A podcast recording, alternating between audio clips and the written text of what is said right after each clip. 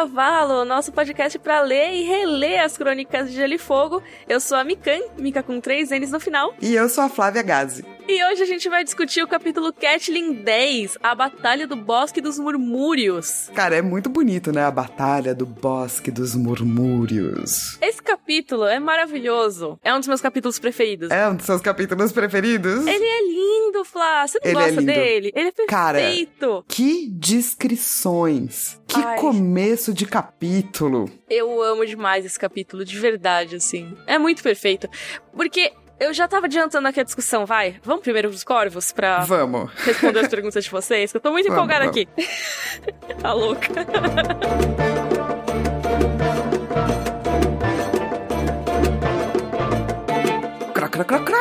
O Luiz Bispo Neto, ele mandou um e-mail pra gente só pra dizer que o Drogo foi atendido pela Miri, fez um curativo com folhas e cobriu com pele de carneiro e disse: não tire por 10 dias e por 10 noites. Inclusive, ele não foi a única pessoa que mandou essa dúvida. E daí depois a galera vai dizer que ele tirou sim. Será que a ferida necrosou porque ele removeu o curativo? Será que era um plano inicial da Miri? Tá todo mundo com essa dúvida. Ah, a gente vai falar mais sobre isso, né, no capítulo certinho. Próximo é o Daenerys 8, que aí é o parto e tudo mais. E aí tem o Daenerys 9, que aí é o capítulo que vai tudo ser revelado. Eu juro que a gente recebeu uns 3, 4 e-mails, assim, perguntando a mesma coisa. Tenham calma, tudo será ou revelado ou comentado.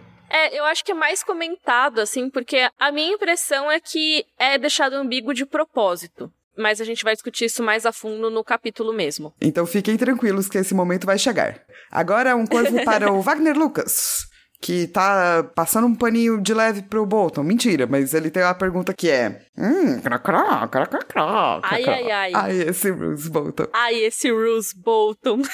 Então, o que ele fala é o seguinte: sobre o Bruce Bolton não ter atacado o exército Lannister de madrugada quando chegou, não pode ser porque, ao fazer isso, anteciparia a batalha e acabaria prejudicando os planos de Robb. Talvez ele não tivesse cogitando trair os Starks ainda, até porque nesse momento ainda cogitavam a possibilidade de salvar Ned. Olha, boa pergunta, na verdade. Não sei responder nesse caso, que não sou a melhor pessoa para as estratégias de guerra tudo. Mas assim, minha opinião pessoal sobre o Roose Bolton trair os Starks e tal, eu acho que nesse começo ele ainda não tava traindo nada. Diz a galera das teorias, ah, ele acabou usando principalmente as outras tropas e preservando as tropas dos Bolton, né? Então, talvez ele estivesse se precavendo. É meio que assim, ah, proteja os meus aqui, né? Não é a maneira mais honrada de lutar, mas ainda não é uma traição. Não, com certeza, eu acho que não é uma traição, mas eu acho que existe um tanto de estratégia nessa maneira de agir. Porque se ele tivesse chegado antes, ele não teria atrapalhado os planos. Porque na real, tanto faz, eles estavam em muito menos números. A galera ia morrer, de qualquer forma, atacando antes ou depois. Se ele tivesse atacado antes, talvez ele teria tido menos baixas. Porém, contudo, ele teria que ter se colocado mais na batalha. E assim, essa questão realmente não era pra ele ganhar, como a Flávia falou, né? Era uma distração. Não necessariamente tem que ser a melhor estratégia nesse caso. Eu acho que essa pergunta de, ah, será que era pra atrasar o Tywin? Talvez.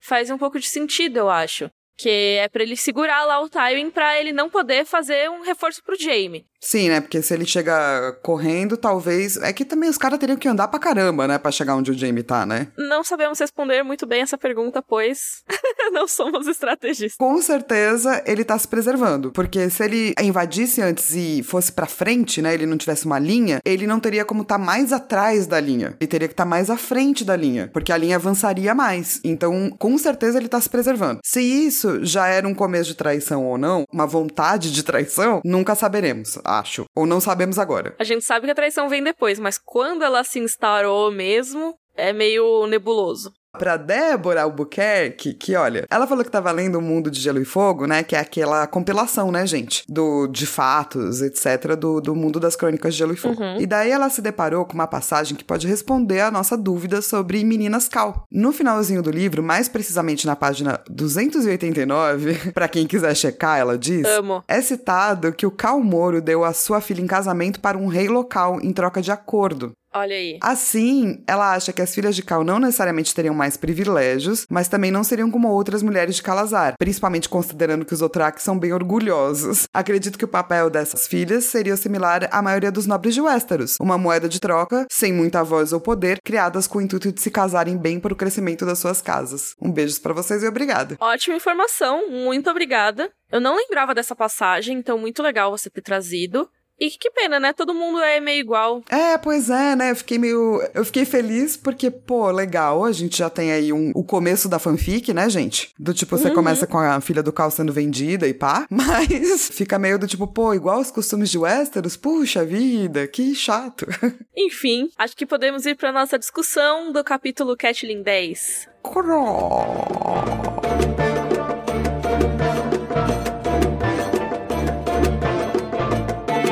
Começando aqui a nossa discussão sobre o capítulo Catelyn 10, A Guerra dos Tronos. Flá, Lê a sinopse, por favor. Vamos lá. Depois de ter enganado Tywin com apenas um décimo de suas forças no Ramo Verde, Robb Stark faz um ataque surpresa ao exército de Jaime Lannister em Corre Rio. Ele atrai o regicida para uma emboscada e o captura como prisioneiro. Catelyn observa de longe a primeira vitória do filho, enquanto reflete sobre espera e guerra. É lindo mesmo. Caraca, como é lindo esse capítulo. Ai, é perfeito. E é um capítulo curtinho, né? Ele tem quatro, cinco páginas. É pouquíssimo. Tá bom, vai, é um dos meus capítulos favoritos, cara. Ai, que bom.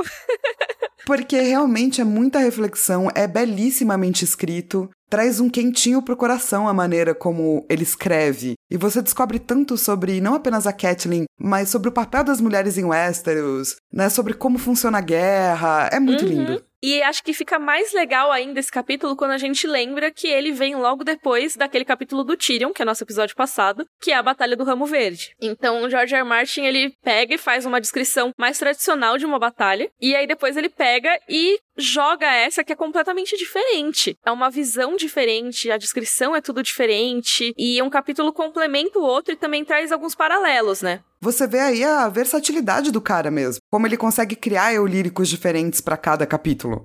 Uhum. Começo do capítulo, cara, eu acho que eu vou ter que, se você não se importar, até ler, assim. Que eu acho muito lindo. Por favor. Olha esse começo, gente. Os bosques estavam cheios de murmúrios. O luar tremeluzia nas águas agitadas do córrego, enquanto este abria seu caminho rochoso pelo fundo do vale. Sobre as árvores, cavalos de guerra relinchavam baixinho e escarvavam o solo úmido e coberto de folhas. E homens trocavam palavras nervosas em vozes segredadas. Caraca! É perfeito! Que lindo! Mas é isso, a gente já começa esse capítulo com toda essa vibe de segredo, de estamos aqui escondidos, sabe? É tudo devagarinho e com cuidado. E é muito louco você pensar que isso é um episódio de batalha sabe? Que começa com essa descrição delicada. Mas é o que tá acontecendo ali? Estão armando uma emboscada, né? Antes da gente entrar mais na questão da descrição da batalha, tem algumas coisinhas que eu queria colocar aqui, que são de temas desse capítulo. Eu acho que comparando ele com o capítulo anterior, a gente tem as relações de família, de novo aqui, muito bem colocadas em paralelo pelo Martin. Então, no capítulo anterior, a relação era pai e filho do Tywin, né? Com o Tyrion. E agora a gente vê a relação mãe e filho da Catelyn com o Robb. Enquanto no capítulo anterior o Tywin jogou o Tyrion para morrer, ele estava usando a batalha como uma forma para eliminar o filho, a Catelyn nesse capítulo bate o pé para que o Robb tenha uma guarda. Ela luta para que o filho sobreviva e passa o tempo todo rezando para que ele sobreviva. Basicamente, você vê como que é ser um, um pai ou mãe merda, desculpa a palavra, e um pai ou mãe de verdade, né, gente? Tem uma outra coisa que eu gosto muito, que é exatamente seu ponto de vista da Catelyn, que ela não tá nessa batalha mas ela acompanha a batalha de fora. Sim, e é muito difícil de fazer isso, você pensar, né? Quando você pensa em batalha, você pensa em atos heróicos, em pessoas morrendo, em todo um medo que rola com a pessoa que está frente a frente a seu inimigo, como a gente viu com o Tyrion. Reverter ou subverter esse tropo é uma coisa maravilhosa de se ver, de se ler, de se fazer. Eu acho que a gente, quando lê, a gente até tem uma perspectiva nova de guerra que não é normalmente trazida reconhecida, né? Sei lá, em mídias de fantasia. Com certeza. Até nas batalhas que a gente teve até agora, né? Na batalha que a gente teve até agora, grande mesmo, as mulheres estavam lá bem assim de escanteio, né? Você vê no capítulo do Tyrion, a única que tem maior destaque é a Shay, que mesmo assim tá lá pra uma coisa bem tradicional das batalhas de Westeros, que é satisfazer sexualmente o cara antes e depois da luta. Sim, ela não tem muita, né, função emocional dela mesma nesse momento. Ela é um acessório daquela batalha e meio que pronto. Depois, é claro, ela vai crescer na história, mas no começo é isso. E agora a gente vê a Catelyn, que assim, ela, apesar de participar dos conselhos militares, ela não é uma guerreira e ela não tá exatamente no lugar que ela deveria estar. Tá. Ela é uma lady, né? Ela devia estar tá dentro de alguma fortaleza. E eu gosto muito que nos livros das Crônicas de Gelo e Fogo a gente não tem capítulos de ponto de vista do Rob. A gente sempre vê a campanha dele pelo olhar da Catelyn. A gente já comentou isso bem brevemente nos capítulos da Catelyn, né? Mas isso é uma das coisas que eu mais gosto dela ter uma série de capítulos dela, porque a gente vê o Rob por outros olhos. E é genial que ele use personagens que vão estar tá de frente à guerra para narrar um pedaço e personagens que não estão lutando com uma espada na mão para narrar outro pedaço, porque uma guerra ela influencia a vida de todo mundo, do rei ao cidadão, especialmente, né, o cidadão pobrinho que tá lá se ferrando. Então, cara, as consequências disso são bem tratadas quando a gente traz uma pluralidade de vozes. E essa é uma coisa que a gente reclama muito em filmes, livros, séries, que é que legal que você tá tratando disso, mas cadê a pluralidade de vozes? E daí o George R. R. Martin faz isso bonitinho, entendeu? E daí, tipo, eu fico feliz. Ainda nesse começo a gente não tem muito o lado do povo, né? Ainda. Depois, quando a área começa a circular pelo povo ali, na, agora no final do primeiro livro, principalmente no segundo e no terceiro livros, depois o Jaime e a Brienne nas terras fluviais e tal. Mas uma coisa que eu acho muito legal dos capítulos da Catelyn é que isso foi feito intencionalmente pelo George R. R. Martin para mostrar tipos de papéis diferentes que uma mulher pode ter em uma história de fantasia. Tem uma entrevista que ele fala sobre ela e ela tem essa questão de que ela não é nem uma guerreira, nem uma princesa rebelde, que são meio que os arquétipos mais comuns que a gente encontra nas histórias de fantasia, né? E o próprio George R. R. Martin gosta muito desses arquétipos, né? Ele tem personagens que se encaixam neles, né, mais ou menos. Mas ele fala que a Catelyn ela é como a Leonor da Aquitânia, que foi uma duquesa da Idade Média e a mãe do Ricardo Coração de Leão.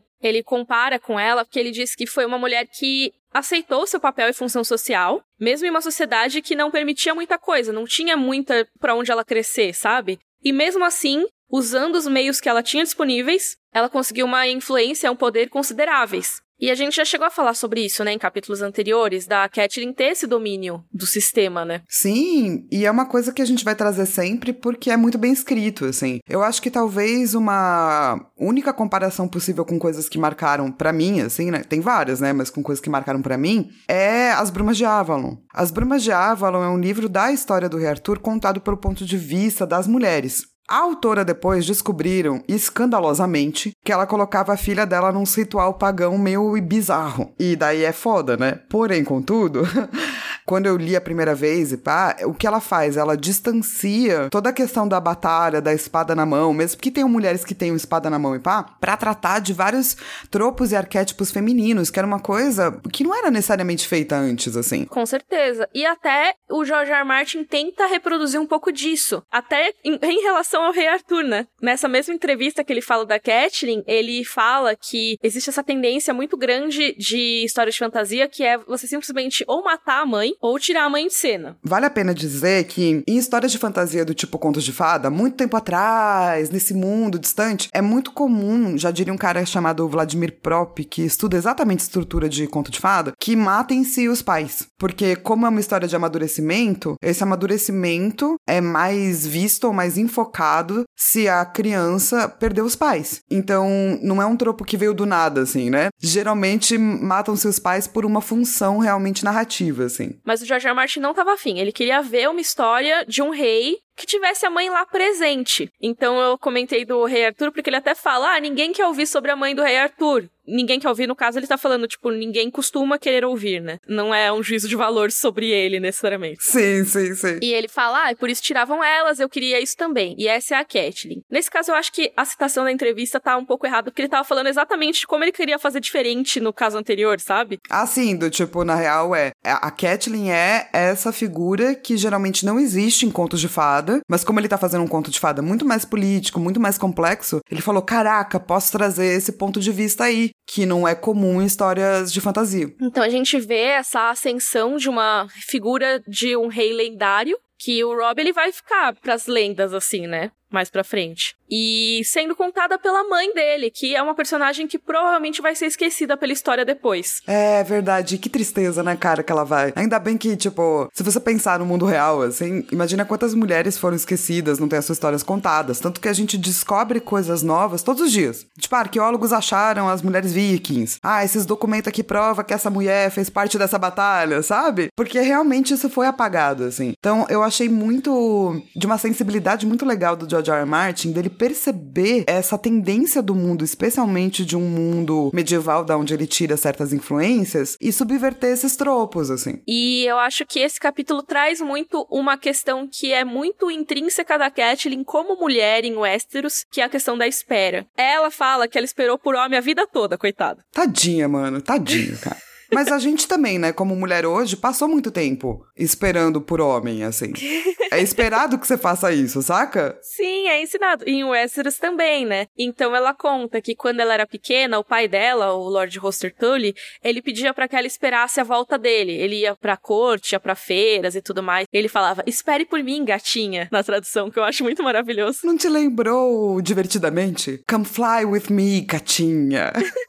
Porque o apelido da Catelyn é Cat, né? Que em inglês é gato. Então ele chama no livro de Little Cat, aí traduziram pra gatinha, que eu entendo, é, tipo, faz total sentido, mas eu achei engraçado. Sim, não tem como traduzir isso, né? Mas, enfim, ela, é bem fofo que ela fica contando que ela olhava pelas ameias de Corre Rio esperando a volta dele. Nem sempre ele voltava quando estava planejado, então ela ficava esperando. Isso também me lembra histórias mais clássicas do pai que viaja e traz algo inesperado de volta. Assim, lembrando de cara, veio a lenda da Bela e a Fera, que a filha pede para que o pai, mercador, volte de viagem e traga para ela uma rosa. Lembrando que o George R. R. Martin ama a história da Bela e a Fera. Inclusive, ele trabalhou em uma série que era uma adaptação de A Bela e a Fera pro mundo moderno e tal. E tem muitas referências e paralelos com a Bela e a Fera nas Crônicas de Gelo e Fogo. E também me lembrou muito o Morro dos Ventos Vivantes, que o pai passa um tempão fora e aí do nada ele traz o Heathcliff. É aquela coisa de sempre à espera trazer algo inesperado, sabe? No caso da Bela Fera, trouxe a Rosa e trouxe toda a maldição da fera junto com ela, né? Sim! Cara, e vamos lembrar que, tipo, nesse momento dá para fazer um Ned Pomba muito lindo, porque tem teorias de que o Roster Tully, que é o pai da Cat, ficava viajando tanto que, na verdade, ele já tava se articulando aí para derrubar o Rei Louco. É, tem vídeos a respeito disso. Não tem um vídeo específico, eu acho, mas tem, acho que no vídeo da grande conspiração dos mestres a gente chega a comentar, e também no sobre a família Tully, que a gente fala sobre os vários casamentos que rolaram entre as famílias de Westeros, assim, que poderiam indicar uma possível aliança para isolar os Targaryen. Mas assim, fica aí o Ned Pomba. Deixem sua opinião, que esse capítulo não é exatamente sobre isso, então é só para citar aqui. E ela também não esperou apenas pelo pai, ela esperou, como ela disse, a vida inteira. Nossa, é total a Penélope bordando, né? Total, cara, total. O outro cara que fez a Catelyn esperar foi o Brandon Stark,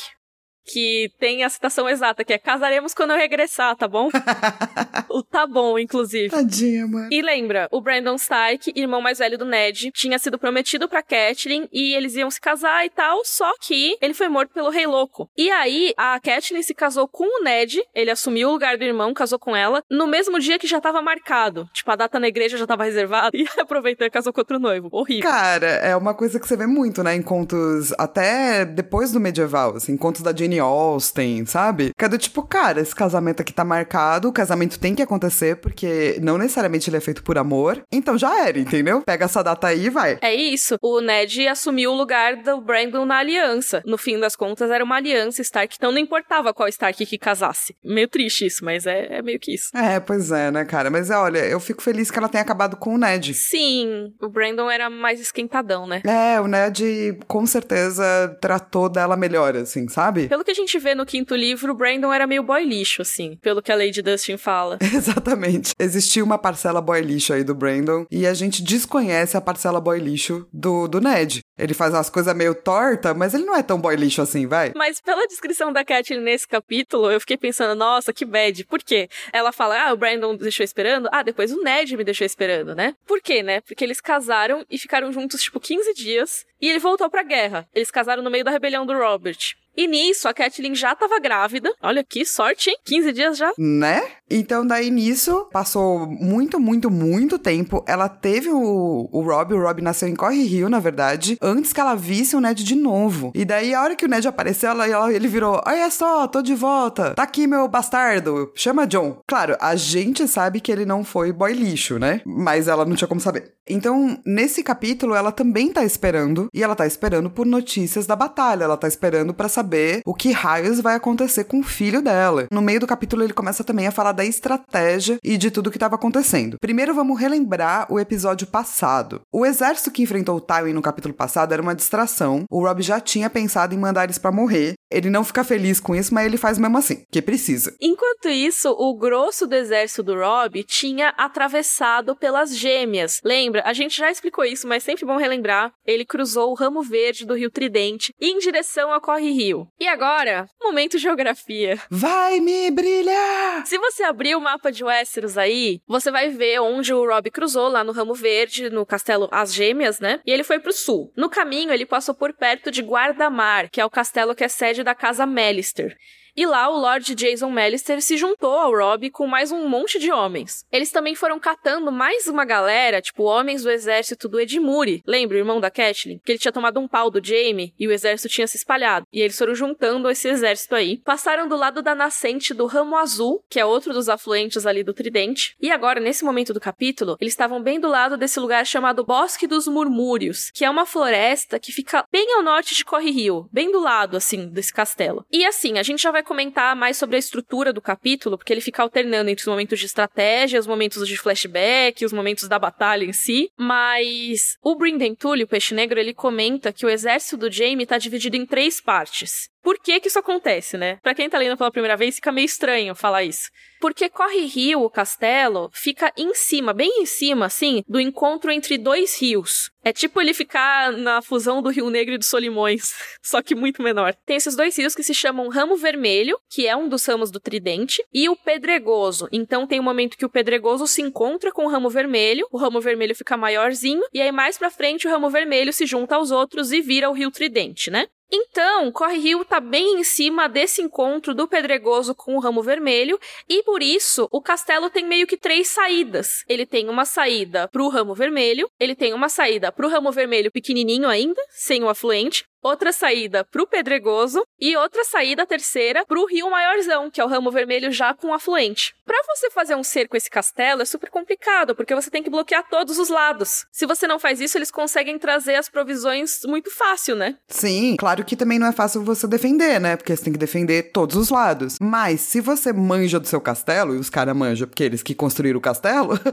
você sabe exatamente como defender essas três posições e como tirar proveito do fato de que você pode escapar aí por vários lados, né? Então, eles decidiram se aproveitar disso. Primeiro, de que o Jaime estava com o exército dividido, e depois, de que o Jaime é impaciente. O Brinden Tully, né, o peixe negro maravilhoso, Maravilhoso. ele fala assim sobre o Jaime: Ele não é homem para ficar sentado numa tenda enquanto seus carpinteiros constroem torres de cerco. Ou seja, o Jaime, ele é metido a herói. O Jamie quer resolver a parada rápido. O Jamie é impulsivo. Isso. Então, só nesses últimos tempos ele já tinha saído três vezes com os cavaleiros ali dele para fazer investidas pelas terras fluviais. Eu acho que vale lembrar, de novo, como a gente falou no capítulo passado, que o Jamie não é parecido com o Tywin. Nem um pouco. Ou seja, ele não para pra pensar em estratégia. Do tipo, putz, talvez não seja bom eu sair aqui com meus cavaleiros, porque talvez eu sofra uma emboscada. Não, cara, ele tá. Eu tenho um exército maior, eu tenho o poder, então eu parto pra cima, sabe? Ele é meio rambo. O que funciona, né, em certos momentos. É isso. Ele é o Leroy Jenkins. Leroy Jenkins. E, tipo, isso não quer dizer que o Jamie seja burro. Ele não é. Ele é bom de estratégia, assim, mas estratégia imediatamente, sabe? Sim, ele não é o Tywin. Ele também não é um camponês que não tem nenhuma noção, entendeu? Ele não vai ser o cara que vai, que nem a Flávia falou, tipo, ele não vai ficar montando estratégia, assim, paciente, vamos esperar eles virem, blá blá blá. Isso é o Tywin. Então eles montaram um plano que faz bastante sentido para o Jamie. É por isso que é muito importante você conhecer seu inimigo. Eles falaram, ó, vamos atacar ele, porque a gente faz o Jamie perseguir nós, que ele vai ficar full pistolinha, né? Se a gente chegar lá e fizer blá blá blá blá blá blá, você não me pega. O Jamie vai falar, ah, pois pego sim. E daí a gente faz uma emboscada e pega ele. O peixe negro aqui é liderar essa galera do ataque da distração, e daí o Rob e uma outra galera vai ficar escondido na floresta esperando o Jamie chegar. Basicamente atrair pra uma armadilha mesmo. E aí, beleza, um ótimo plano, tem chance de dar certo, só que é perigoso mesmo assim, né? Claro. Não é porque é uma emboscada que vai dar tudo certo necessariamente. Então, a Catelyn tinha uma guarda pessoal para ela, de 30 homens, que era liderada pelo Helly Smolin, que é o capitão da guarda de Winterfell. Eu acho legal essa discussão toda das guardas pessoais, porque nenhum dos dois quer ser protegido, né? Nem a Catelyn nem o Robb. Mas um quer proteger o outro. É muito fofo. Muito, muito gracinha. Então, o Robb queria que a Catelyn tivesse 50 homens guardando ela. E a Catelyn, não, Rob, só 10 tá bom, né? Você precisa de cada soldado que você tiver. Aí eles chegaram no meio termo e acho até legal que ela comenta, e nenhum dos dois ficou feliz com isso. que é, tipo, meio termo é isso, né? Pra você chegar num acordo, ninguém fica realmente feliz. Não, todo mundo tem que ceder. E aí a Catelyn também insistiu para que o Rob se protegesse. Porque se ela tem 30 homens, porque ele também não tem? Falou: ó, é o seguinte, você também vai ter 30 homens e a maioria, espertamente, é filho dos lordes vassalos. Ou seja, existe aí todo um interesse de que esses filhos sobrevivam, porque eles são os futuros das casas. Então o Rob tava, tipo, muito bem guardado, assim. Com certeza. Então vamos lá. Uma galera que tava com ele que é importante de vocês saberem. O Thorin Karstark, o Eddard Karstark, o Patrick Mallister, o pequeno John Umber, o Daryl Hornwood, o Theon Greyjoy, aquele maldito, o Sir Wendell Manderly, o Robin Flint, cinco dos Frey, Daisy Mormont, que é a filha mais velha de Maid Mormont, tá? Herdeira da Ilha dos Ursos. Ela é perfeita! Eu coloquei até um trechinho do que a Catelyn comenta sobre ela, que é uma esguia mulher de dois metros de altura a quem fora dada uma massa estrela em uma idade em que a maioria das mulheres eram oferecidas bonecas. Maravilhosa, só queria dizer, Daisy Mormont, tamo aí, pode me ligar.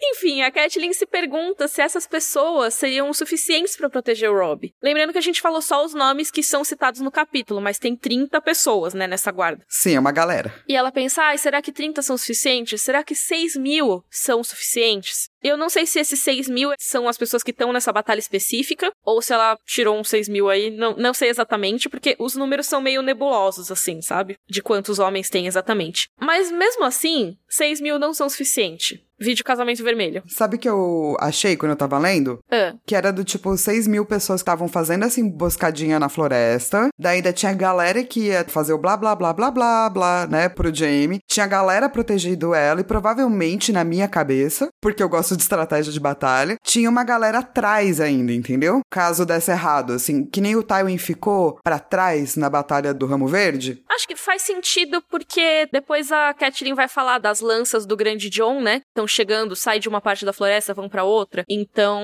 eles devem estar recuados. Eu li o capítulo assim, é. Eu li o capítulo dessa forma. Mas realmente não dá pra gente saber quantas pessoas exatamente tem no exército, porque é tudo meio assim, sabe? Tipo, às vezes eles falam, ah, 300 homens aqui. Tipo, se eu não me engano, são 300 homens que vão com peixe negro pra provocar o Jamie. Eu super imaginei 300 pessoas fazendo do tipo, eu tenho, você não tem, sabe? Mas de qualquer maneira, é isso, né? São tantas pessoas e mesmo assim isso não consegue salvar nem o Rob nem a Catelyn no terceiro livro. Ai, mano, que dor. Mas bom, beleza. É muito triste saber que Olha esse capítulo tão maravilhoso e a maioria dessas pessoas Vai morrer. não vai sobreviver. É, é muito triste.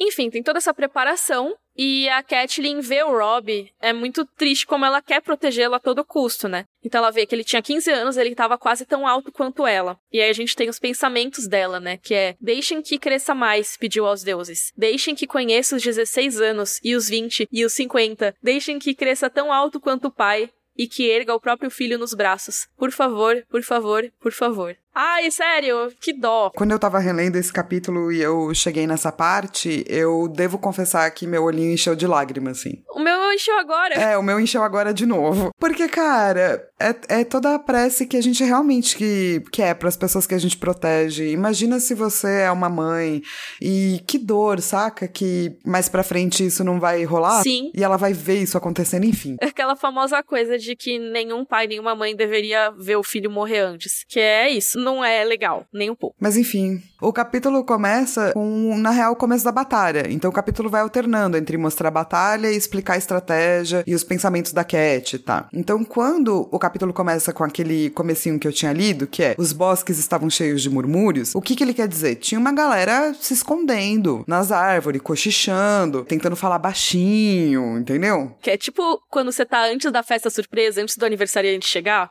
só que em vez de te dar um abraço de feliz aniversário, eu te enfio uma lança. E achei muito legal porque as pontas das lanças estavam escondidas sob a terra, para não ter o brilho, né, do reflexo na luz. Eu achei isso muito legal de estratégia. Tem os arqueiros nas árvores. Até tem um momento que eles tiram as lanças, né, que a gente vai chegar já já, mas é muito legal porque olha como é descrito. A toda volta dela, os cavaleiros ergueram suas lanças, e a terra e as folhas que tinham coberto as cruéis pontas cintilantes caíram e revelaram o brilho do aço afiado. Muito foda, muito incrível. Como que você deixa isso bonito, George R. R. Martin? Eles estão com a lança enfiada na terra e levantaram. Não é justo ser tão bonito assim. Não é justo, é ótimo. Sacanagem, pô.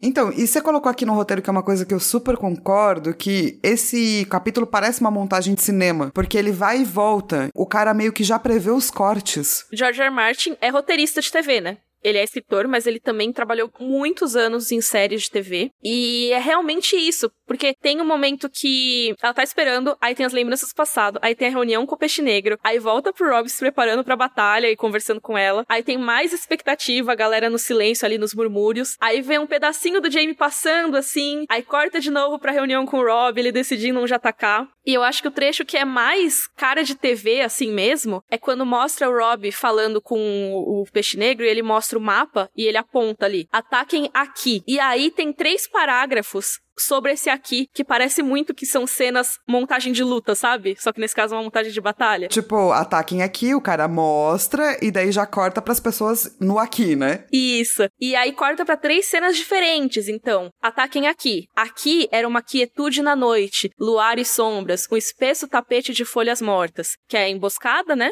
Aqui era o filho de Catelyn em seu garanhão, dando-lhe um último olhar e erguendo a espada em saudação. Aí outra coisa. Aqui era o chamamento do berrante de Maid Mormont, um longo sopro grave que trovejou pelo vale vindo do leste para lhes dizer que os últimos cavaleiros de Jaime tinham entrado na armadilha. Cara, é muito incrível. Que descrição e que tudo. Eu acho lindo demais que assim que soam os berrantes, venham o uivo do vento cinzento, porque eu amo os lobos, assim. Então quando você escuta esse uivo, eu não sei se para você rola isso, mas para mim dá uma sensação de segurança. Sim, é como se fosse o berrante do Rob, né? Exato. Exato. É tipo, é a palavra final, é bora, galera. E até tem um momento mais pra frente que depois tem o uivo do vento cinzento e a Catelyn nesse momento ela tá só ouvindo a batalha e ela se pergunta se só tem um lobo mesmo, porque parece que tem vários. Pois é, cara. Nossa, eu quero tanto um lobo gigante, gente. Nossa do céu, por favor, mano. Eu quero muito um lobo gigante. Depois de soarem tudo isso, tem aquele momento que fala: o bosque sussurrante deixou escapar todo o seu fôlego de repente. É muito legal porque isso acontece na vida real. Vamos pegar uma situação boba. Você tá com seus amigos num bar e daí alguém dá uma opinião muito forte e daí você consegue escutar quase os copinhos tilintando, sabe? As pessoas se arrumando na cadeira. É o som do silêncio, né? Isso, e daí de repente todo mundo fala ao mesmo tempo. É isso, é o, o bosque sussurrante deixando escapar todo o seu fôlego. Toda aquela contenção, todas aquelas palavras baixinhas, as lanças enterradas na terra e tudo mais, tudo aquilo se liberou pra batalha batalha começar pra valer. Maravilhoso. E daí começa a descrição de toda essa, essa batalha dos sons, né? Porque a Cat tá só ouvindo. E que puta trabalho, né? Sim. E é legal que ela ouve todo mundo gritar os nomes de castelos. Eu queria fazer uma homenagem a Carol Moreira aqui. Todo mundo estava gritando Cuiabá! Tem uma Carol Moreira vindo de trás da árvore berrando Cuiabá com a sua seu arco e flecha, assim. E assim, tem algumas descrições visuais muito legais também. Resvaleios, assim, ela vê, tipo, a tradução de sussurros, né? Isso, e eu acho legal porque essas descrições, elas parecem muito que a batalha tá fundida com a natureza. Então são descrições bem sobrenaturais e fantásticas, vai. Xamânicas. Ai, sim, eu quero muito explicações xamânicas da Flá. Porque, ó, ela fala: um segundo, dois, quatro, e de repente foi como se ela e seus protetores estivessem sozinhos na floresta. Os outros tinham se fundido com o verde. Cara, todo ritual xamânico começa com você encontrar uma porta para algum lugar. E esse momento, depois que você adentra essa porta, você se funde, você descobre, então percebe aquele lugar, e você tem que perceber tudo, como ele cheira, como que é andar. Então você vai se fundindo com a natureza. Você vira um, né? E é isso, eles estavam lá, eles foram quase engolidos pela floresta, né? O som é engolido também. Que a floresta abafa o som, né? Isso, é um engolimento que, né, numa jornada xamânica, você quer. Você quer ser engolido. E nesse momento eles também querem. Eles querem que as pessoas cheguem lá e a floresta se torne viva. Entende? Não apenas eles, né, como cavaleiros, mas que toda a floresta meio que se volte contra eles, tipo num conto de fadas, assim. Sim, e até depois a lenda do Rob vira meio que isso, né? As pessoas começam a falar que ele é um ser sobrenatural, que ele se transforma em lobo, ou que ele e o lobo lutam juntos e tudo mais. E é isso. Cara, Rob Stark nesse momento, ou a lenda de Rob Stark é quem eu queria ser no meu animal espiritual, assim, sabe? Tipo, gente, tá, tá, Vamos deixar isso aqui, assim, pro meu testamento. O dia que eu me for, eu quero que vocês contem essas coisas. Tipo, a Flávia, ela se fundia com as coisas. Ela se Perfeito. É só isso, é isso que eu quero, tá? Se uma pessoa falar isso, eu já tô feliz. Tem uma outra descrição visual que eu gosto muito, que é quando aparecem os cavaleiros do grande John Amber e a Catelyn vê o reflexo da lua nas pontas das lanças deles. E a descrição é: como se um milhar de fogos fatos descessem a vertente, enfeitados pelas chamas prateadas. Então piscou, e eram apenas homens, correndo para matar ou morrer. Cara, que coisa maravilhosa, né? Primeiro, eu queria trazer uma comparação com o capítulo do Tyrion com relação aos vagalumes. Sim, eu lembrei dos vagalumes também. Não é? De, tipo, no capítulo do Tyrion, o Tyrion vê muitos vagalumes, mas isso é antes da batalha, então é um tipo de hum. fogo que ainda não é fato. Olha, ele é um fogo de contemplação. O fogo fato, ele é atribuído para combustão de gás, né? Então a matéria orgânica vai se decompondo e daí tem esses fogos fatos, porque rola um foguinho uhum. quando a matéria solta gás. E no Brasil ele é associado Sim. a boitatá, olha só que legal. É um fenômeno que acontece uhum. em lago e pântano mesmo, e até em cemitério, e eles estão num lugar que tem lago e pântano. Então, tudo a ver, assim. E tem morte também. Exato. E, assim, tem duas coisas que eu acho incrível. A primeira é essa coisa da lua se transformar em fogo. É uma imagem linda. E é uma imagem que acontece muito em qualquer ritual pagão, porque são feitas fogueiras à noite, né? E sempre se reverencia a lua. Então, as imagens das estrelas e das luas, elas vão ser redobradas no chão com o fogo e essas faíscas do fogo, né? Que são as estrelas uhum. que a gente tem. E além de tudo, o sentido figurado de fogo fato é um falso brilho. Uhum. Ou uma glória passageira. E acho que a, a Kathleen, ela ilustra muito isso, né? Que descrição, cara. Ele tá fazendo do tipo, a ligação com o capítulo passado, ele tá mostrando o fogo pegando, né? Em vez dos vagalumes, mas ao mesmo tempo ele já tá fazendo um foreshadow de que é uma glória passageira. E a própria Kathleen vê isso, né? Tipo, ela fica maravilhada um pouco, pelo menos parece, né? Tipo, ai, um milhar de fogos fatos e tal. Então piscou, e eram apenas homens correndo para matar ou morrer. Ou seja, a glória da guerra é isso que você falou, né? Tipo, é passageira, é uma ilusão. Como Sim. o fogo fato é muito relacionado a ilusões também, né? Nossa do céu, eu tô arrepiada, sério, de ficar relendo esse capítulo. Que, que maravilha, assim. É perfeito. E para ficar mais legal ainda, tem uma hora que a Catelyn desiste de tentar ver as coisas e ela só fecha os olhos e fica ouvindo a batalha. É como se fosse uma batalha com audiodescrição, sabe? Sim. É isso, você tem um parágrafo imenso só com os sons descrevendo tudo que tá acontecendo. Você não precisa ter a imagem lá, você tem as descrições do que tá rolando. Não é exatamente o que é uma audiodescrição, tá? Eu sei.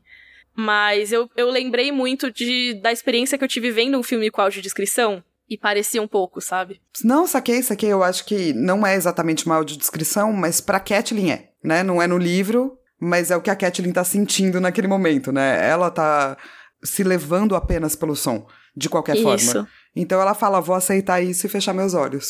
E aí tem um parágrafo imenso só com os sons. Gente, assim, leiam esse capítulo. Eu vou parar aqui de exaltar cada linha, porque não dá. Ah, Assim, realmente, assim, dava pra gente exaltar cada linha desse capítulo, porque talvez ele tenha sido o melhor capítulo até agora, assim, eu acho. De descrição do Martin, sabe? em termos de escrita mesmo, né? Concordo É. totalmente. Não necessariamente de enredo. Se você for pensar, não acontece tanta coisa. Tipo, tem a batalha. Mas assim, teve uma batalha maior ainda no episódio anterior, né? E eu acho que essa é muito melhor. Ai, pois é, nossa, assim, no começo, quando você falou meu capítulo favorito, pensei, falei, ah, mas não acontece muita coisa. Mas daí, cara, eu fui começando a lembrar, eu falei, é verdade, cara, esse capítulo, cara.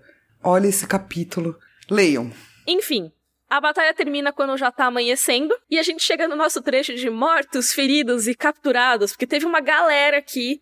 Nem todos vão ser super importantes, mas é bom porque alguns vão ser. Então o Theon conta que eles capturaram quase 100 cavaleiros É, uma galera bastante, gente. e tudo das casas vassalas dos Lannisters, né? E entre os caras que eles capturaram tem o Lord Gawain Westerling, que apesar da casa Westerling ser uma casa pequena, esse cara vai ser importante porque ele é o futuro sogro do Robb. Opa!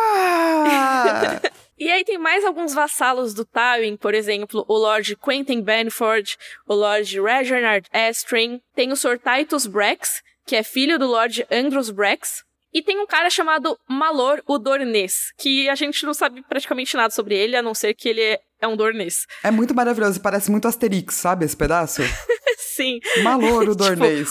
o gaulês, né? Isso. E teve uma galera da própria casa Lannister também. Eles não foram citados por nome nesse capítulo, mas a gente vai identificar aqui pra ficar mais fácil. Um é o William Lannister, que é filho do Kevin, inclusive, Kevin Lannister. E tem dois que é meio complicado, porque eles são considerados Lannisters, mas eles têm o sobrenome Frey. Por quê? Eles são filhos da Genna Lannister, uma das irmãs do Tywin, na verdade a única irmã mulher do Tywin, né? Com o Aemon Frey, um dos filhos do Walder Frey. Então eles têm o sobrenome Frey, só que como a, a Genna é tipo muito orgulho Lannister e tal, eles acabaram ficando meio do lado dos Lannisters mesmo, sabe? Em vez do- dos Frey que assumiram o lado do Robb. Os Lannister sempre fazem isso, gente. Tipo Joffrey, né? Com a bandeira dos Lannisters lá do lado do Baratheon mesmo Exato. a casa real sendo a casa Baratheon. Enfim, esses dois que foram capturados foram o Cleos Frey e o Tyon Frey. Ou Tion Frey, não sei como se pronuncia esse nome. É, também não sei. É. De- Deixem aí suas sugestões. Exato. Mandem pra rodorcavalo.gmail.com. E o principal capturado dessa luta toda foi Jaime Lannister. Yay! Toma! Toma, Lannister! Toma, Tywin! É um momento que a gente pode ficar feliz, gente. Deixa a gente ficar feliz. É, um- é um momento de glória. Mas, assim, né? Como toda glória, como a gente viu nesse capítulo, é um fogo fato. Sim. Mas pelo menos na hora a gente comemora. E daí ele chega debochando, porque esse é o Jamie e é maravilhoso, cara. As falas do Jamie são sempre maravilhosas. Ele chega do tipo, no melhor estilo Senhor dos Anéis, do tipo, é, você tem a minha espada e um não sei o quê. Ele fala, eu te daria a minha espada, senhora Catelyn, mas aparentemente já perdi. e ela, então me dá minhas filhas, me dá meu marido. E daí ele fala, bom, temo que tenha as perdido também. E o Theon fica, ai, mata ele, Rob. O Rob, não, ele é um prisioneiro valioso, ele vale mais vivo do que morto. Um lixo. E a Catelyn fala, ah, prende ele, Rob. Sim, sim. Inclusive, vou, vou botar uma guarda grande, uma escolta nele, porque o Lord Karstark vai querer a cabeça dele. E por que isso, né? Porque o Jaime matou dois filhos do Lord Karstark só nessa batalha. Ele matou o Thorin e o Eddard. Lembrando que eles estavam na guarda pessoal do Rob, né? E assim, o herdeiro do Lord Karstark, o Harrion, já tinha sido capturado na batalha anterior, na do Ramo Verde. Então, imagina como o Lord Karstark vai estar com todas essas notícias. Exatamente. E é muito louco, porque essa pequena linha de frase, do tipo, pô, o cara vai tá puto, vai virar uma repercussão muito grande dentro do exército do Rob. Nossa, isso no terceiro livro vai virar um negócio gigante, que é que o Rickard ele vai querer matar reféns pra se vingar, sabe? Reféns que são inocentes nesse caso, ele não mata o Jaime, ele mata outros Lannisters, tá ligado? Vai, não- você não pode fazer isso. Mas porra, né? Dá pra entender um pouquinho, vai. Sim, é, é um pai em luto. Exato. o luto faz coisas complicadas. E nas Crônicas de Gelo e Fogo, quando eles têm formas de matar ou morrer, fica mais complicado ainda. Exato. E outro que o Jaime matou também foi o Darren Hornwood, que era herdeiro da casa Hornwood. Ele matou essa galera tudo de uma vez, tá? Porque ele tentou ficar matando geral para chegar no Rob. A lógica foi muito boa. Tipo, ah, se eu matar o Rob, só que acabou. De novo, o Jamie entende de estratégia. Ele só prefere a estratégia Rambo. E ele poderia ter matado o Rob, ele chegou bem perto disso. Ele matou três que estavam ali do lado dele, sabe? Que bom que o Rob tinha essa guarda, e que ruim que esses coitados estavam nessa guarda, porque, né? Só que daí você cria um problema, que é o pai do Daryl Hornwood, o Harris Hornwood, já tinha morrido na Batalha do Ramo Verde. Então a casa Hornwood tá sem herdeiros. E isso também vira uma coisa grande, não tão grande quanto a questão dos Karstark, mas é com bastante destaque. No segundo livro tem toda uma trama, porque tem a viúva da casa Hornwood, que uma galera tenta casar com ela para pegar as terras deles. E infelizmente, quem se casa com ela à força é o Ramsay. Então, muito da ascensão do Ramsay se deve a esse capítulo aqui. Lixo também, né, cara? O Ramsay, assim, nos livros ele tá com um papel bem menor do que da série, por enquanto. Sim. Mas ele é consegue ser ainda pior, talvez, do que o Ramsay da série. Eu acho que com certeza. Mesmo que ele ainda nem apareceu tanto, ele já é mais lixo ainda. Cusão alert prévio já pro Ramsay. É, o cuzão alert prévio para tudo que vai acontecer. Mas enfim, Rob está vivo, essa galera Sim. morreu protegendo ele. E é muito importante que essa batalha meio que não acabou ainda. E eu gosto que a Catelyn joga isso na cara do Theon. Porque o Theon tá, nossa, foi mó legal. Foi a maior glória desde o Campo de Fogo. Que é tipo, mano, quando o Aegon chegou com suas esposas, irmãs e três dragões e matou geral. Nossa, o Theon é muito bobo, gente. Desculpa, cara. Eu tenho que chamar de lixo toda vez que ele fala. tipo, foi muito legal a batalha, mas não foi o Campo de Fogo, sabe? é muito legal é a descrição da batalha, sacou? A batalha Sim. mesmo foi legalzinha, cara. Parabéns e pá. Mas, tipo, mano, menos, Theon, menos. Mas a Catelyn fica, ah, mas vocês capturaram o Tywin? Ele, não. Ela, então, ainda tem muito o que fazer, né, meu querido? Por quê? Primeiro que eles não capturaram o Tywin, obviamente, o Tywin tava do outro lado, então a guerra não acabou. E, mesmo o exército do Jaime, eles ainda não derrotaram todo.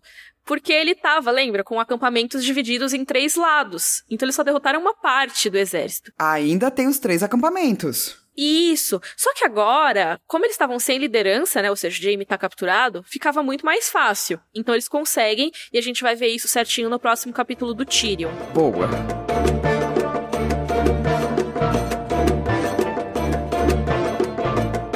Vamos pro nosso momento Valar Morgulis? Vamos lá. A gente tinha 62 mortos no episódio anterior, certo? Uhum. Quantas pessoas morreram nesse Mi? Três pessoas. Quer dizer, morreu muito mais gente, né? Mas três pessoas com nomes. Sim. Thorin Karstark, Eddard Karstark e Darren Hornwood. Então, 65 pessoas ao todo no nosso Valar Morgulis. Ó, tá aumentando, hein? Tá aumentando. E o livro versus série? Bom, vamos lá. Tem a batalha com o Tyrion, certo? E daí, no final, como a gente falou no último capítulo do Tyrion, tem uma diferença na série. O Tyrion vira e fala, e cadê o Robb? O Tywin fala, tava com seus outros 18 mil homens. E o Tyrion fala, cadê eles? E aí corta já pro final dessa batalha que a gente leu aqui.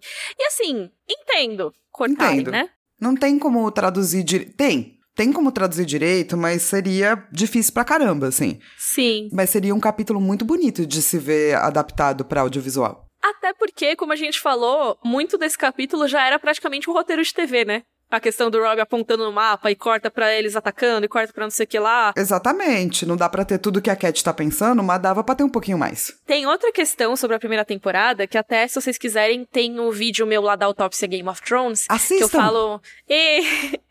que eu falo sobre o episódio piloto, logo no primeiro vídeo da autópsia. E eu falo também da primeira temporada. E que teve muito que eles não puderam fazer porque eles não administraram muito bem o orçamento. Então tem, por exemplo, no episódio 9, a cena com o Tyrion e a Shay tem 9 minutos, porque era pra ter batalha e eles não tinham dinheiro pra fazer a batalha. Então eu acho que eles também não tiveram dinheiro pra fazer a batalha do Rob, sabe? Sim. O que é uma tristeza, né, cara? Porque, putz, seria louco. Sim, seria demais. Mas de qualquer maneira, já corta pra cena da Catelyn esperando lá, mas já tá no final, já tá de dia, tipo de manhãzinha assim. E a Catelyn não tá com 30 guardas, ela tá com o Sir Roderick, mais um guardinha. é muito bom, né? É. Tipo, a diminuição do escopo, assim, né? É, e tipo, tudo bem, né? Sim, sim. E aí é o Rob que explica a batalha. Ele, quando vocês souberam o que estava acontecendo, já tinha acontecido. Hahaha. Tipo, ok. O Jaime fala as mesmas coisas pra Catelyn que no livro, o Theon também fala pra matar ele, e ele ressalta que o Jaime levou 10 homens deles, tipo, matou 10 homens. Aí, quando eles levam o Jaime embora, tem essa mudança que eu acho bem legal, que ele desafia o Rob. Sim, essa mudança tem tudo a ver com o personagem. E eu acho que ajuda, porque eles não puderam fazer a cena de batalha inteira, né? Ajuda a determinar tanto o caráter do Rob quanto do caráter do Jamie. Sim, eu acho muito perfeita essa fala, que é basicamente, ele fala, Rob, a gente pode encerrar essa guerra aqui e agora. A gente poupa milhares de vidas. Você luta pelos Starks, eu luto pelos Lannisters. Escolhe suas armas. Se quiser, a gente luta até sem armas, tipo, dá um soco assim. Aí, Rob, se a gente fizer do seu jeito, você vence. A gente não vai fazer do seu jeito. Ou seja, mostra o quão estratégico o Rob é. É, ele não caiu na chamada de, ma de masculinidade do Jamie. Que basicamente foi meio de volta pro futuro, né? O Jamie vira para ele e fala Chicken McFly. Só que o McFly tá mais espertinho e fala assim: problema seu, você acha isso aí. É isso, perfeito. Aí também depois tem uma mudança que eu não gosto tanto, que é tipo um discurso do Rob sobre ah, uma vitória não é o suficiente. É basicamente uma versão mais heróica do que a Catelyn fala de oh, ainda tem outras batalhas. Só que nesse caso é meio que assim, a gente já libertou o norte? Não, ainda não, então vamos libertar o norte. Sendo que nesse momento, o discurso do Rob ainda não deveria ser muito sobre libertar o norte, mas sim sobre, tipo, libertar o pai dele. Sim. E é, ele chega a falar disso, né? A gente liberou as minhas irmãs e meu pai, não. Sim, sim. Mas assim, é triste que também tirem isso da Catelyn. Uhum. De novo. Nesse específico eu entendo mais. Mas você vai vendo como a série vai tirando o discurso da Catelyn da Catelyn. Sim. Ao longo dos episódios. É isso, um pouquinho, de pouquinho em pouquinho, né? Tem um, um vídeo que eu gostei muito esses dias, que era sobre como Harry Potter transformou o Rony em outro personagem, os filmes, né? Porque na adaptação eles acabaram pegando várias falas que seriam do Rony e passado para Hermione ou passado para o Harry. Então, no fim das contas, ficava parecendo que ele era um baita reclamão e que ele era burro e que ele não era corajoso, sendo que não é assim que ele é retratado nos livros. Cara, que legal, eu não vi esse vídeo não, me passa, quero ver. Eu vou te passar e eu vou deixar linkado lá no rodorcavalo.com.br também, porque é isso, é como coisas muito sutis na adaptação podem acabar gerando um personagem completamente diferente na impressão do público. Porque às vezes você pega uma coisa, ah, isso aqui fica melhor para esse personagem, isso aqui fica melhor para esse personagem. E aí você acaba tirando a essência de um outro personagem, sem necessariamente ter a intenção de sacanear ele, sabe? Sim, eu não acho que os caras viraram e falaram, é, vamos transformar a Cat num personagem menor, hahaha. Não. Mas eu acho que aos poucos eles fizeram isso, né? Sim, com certeza. Eu acho que tem muito a ver, assim, a galera que só vê a série não entende muito a Catelyn, sabe? Porque é isso, na série ela não é tão legal assim. Mas enfim, vamos para o nosso momento Joffrey. Bring me his head. Não tem. É, né? Não tem, é tudo bom. não tem. Nem o Theon, Flá. O Theon é sempre lixo, né, cara? O problema é que daí quando ele aparecer, ele sempre vai ser meu momento de Mas sim, eu falo pra gente criar essa estatística lá pro Rodor Database. O meu momento Joffrey é o Theon Greyjoy, porque ele é um lixo. Mas é, eu, eu acho que o Theon é meu momento Joffrey nesse capítulo. Aê, porque... criando, criando um novo mitos aqui no Robert Cavalo. Eu acho que talvez esse trechinho final tipo, é importante porque mostra como a Catelyn tá pé no chão, tipo, ó, a guerra não acabou ainda. Só que, pô, tá clima tão legal e tal. E eu fico, ah, mas a batalha foi mó da hora, meu. Foi o campo de fogo, tudo de novo. Ai, ai, meu, que saco, Theon. Tava tão legal, você cortou o clima, velho. Tipo, menos. Menos. É. Não, não, não, Theon, é, ele tem esse problema de não saber se colocar no local dele. Pra bem e pra mal, saca? Mas assim, isso sou eu procurando pelo em ovo, porque Sim. esse capítulo é assim. É maravilhoso. É Talvez ele seja realmente meu favorito do livro. Talvez, não sei. Quando a gente chegar no episódio pós-livro, a gente isso. discute isso aí. e o nosso momento Dracarys? Dracarys. Cara, tem que ser a fucking escrita maravilhosa. Toda frase é maravilhosa, é um capítulo curto onde nada pode ser tirado, cara. Nada. É tudo incrível. E é uma satisfação, assim. Acho que eu vou até ler de novo a hora que a gente terminar de gravar. O capítulo inteiro é, é muito bem encaixadinho. Eu amo as transições entre a discussão da estratégia e o que tá acontecendo na batalha.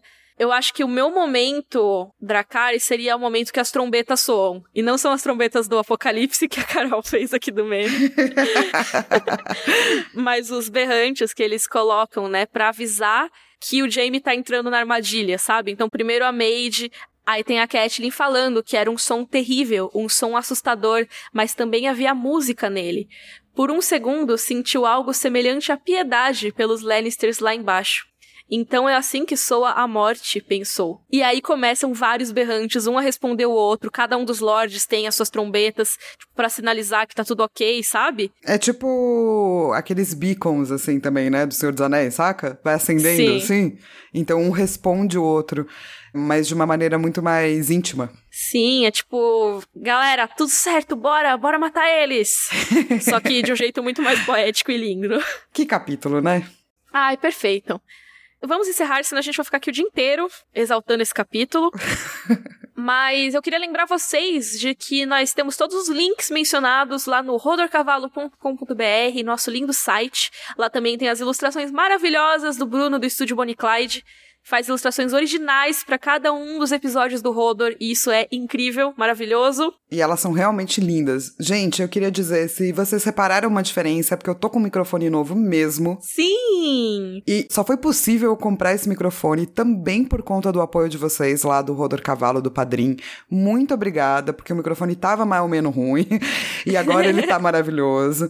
Então, se você puder ajudar, vai lá no nosso Padrim. Também tem link no rodorcavalo.com.br se você puder doar qualquer quantia para a gente ajudar a manter o podcast semanal, pagar o nosso editor e às vezes até para essas despesas que a gente não imaginava no meio da quarentena. Se você não puder, não tem problema, divulgue a palavra do Rodor Cavalo para todo mundo nas nossas redes sociais, né? Sim, a gente tem as arrobas Rodor Cavalo no Twitter e no Instagram. E também tem o nosso grupo no Facebook, que é só Rodor Cavalo, coloca ali na busca. Ou tem o link no site também. Tá muito legal a discussão com todo mundo. A gente vai adorar que você entre lá para participar com a gente. E a gente se vê na próxima semana com um capítulo da Daenerys. Teremos rituais muito loucos que eu tô louca pra ver a Flávia explicar. eu vou tentar, eu vou tentar. então até sexta que vem, Rodor! Rodor!